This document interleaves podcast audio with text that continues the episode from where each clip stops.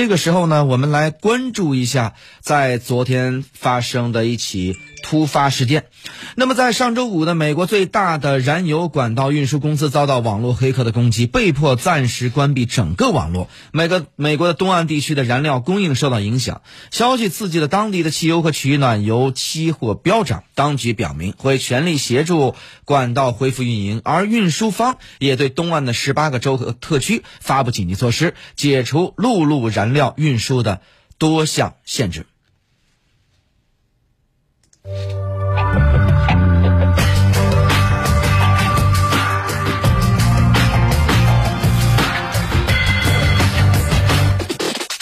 非常评论。美国政府的多个部门和企业呢，在去年就爆出遭受过网络的攻击。这次，美国最大的油管的运营商也是遭到了这个黑客的攻击，被迫关闭了整个网络。那么。这是正式敲响了网络攻击的战鼓吗？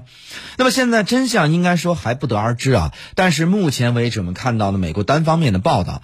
呃，刚才就实际上是在昨天看了一下全球媒体，好像对这个事儿的关注度还不是很高。坦率来讲，目前真相未明。但如果事件属实，那当然是很严重的。那么从这个美国方面来看呢，呃，现在呢，他们已经。基本排除了俄罗斯的攻击，因为最早很多人就会担心说，包括很多网友就担心说，会不会这个，呃，这个屎盆子又扣在了俄罗斯身上甚至是扣在中国身上？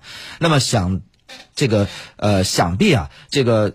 曾曾经，其实很多人被这个甩锅已经甩怕了。但是从目前来看呢，这个美国方面确实有舆论怀疑过这个是不是俄罗斯所为。但是很快证据证明啊，并不是，因为有这个黑公司啊，黑客方已经这个自己啊声明是自己所为了。那么咱们说到这个事件，其实还是挺严重的。那严重的这个。方面在哪些呢？首先，第一个，这说明美国国内的防范油管遭到黑客袭击的相关措施是非常这个疏忽的。整个的油管以及电气设施呢，乃至涉及到国家安全的一些设施，其实非常脆弱。从这个意义上来说，这个事件也给全世界提了一个醒。美国号称全世界最强大的国家，并称啊啊，互联网本身源自美国。如果如此的不堪一击，甚至影响到美国在国际上的声誉，实际上呢，等于是美国对全世界发出了一个警示啊。对于我们而言，一定要留意这个警示。那么第二个就是我们要关注后续的发展，因为我们之前说了，美国已经暗指俄罗斯。但我认为呢，从常识来分析，如果事实果真如此的话，一个国家的黑客对另外一个国家发动这样的攻击的话，某种程度上就是挑起战争了。因为以前一般的黑客还只是窃取一些机密情报，或者说从这个谈话里边套取一些国家机密，以此来左右相关行动和这个啊这个战略的判断。但是我认为，如此大规模的瘫痪已经是一种非常规的战争。那么是否是俄罗斯做呢？哎，那么美国方面已经认为说不是了。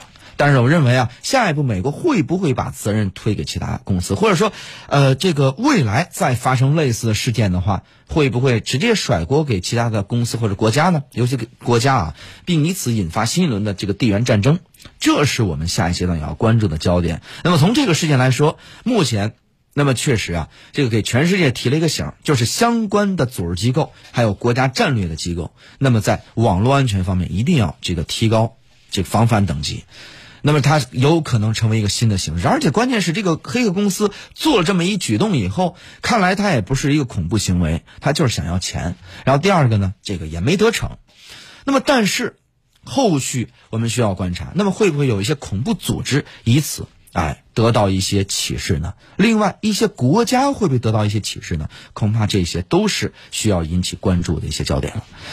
好了，私家车看天下，我是谢飞，这个时段就这样了，我们稍事休息，稍后。继续回来。您正在收听的是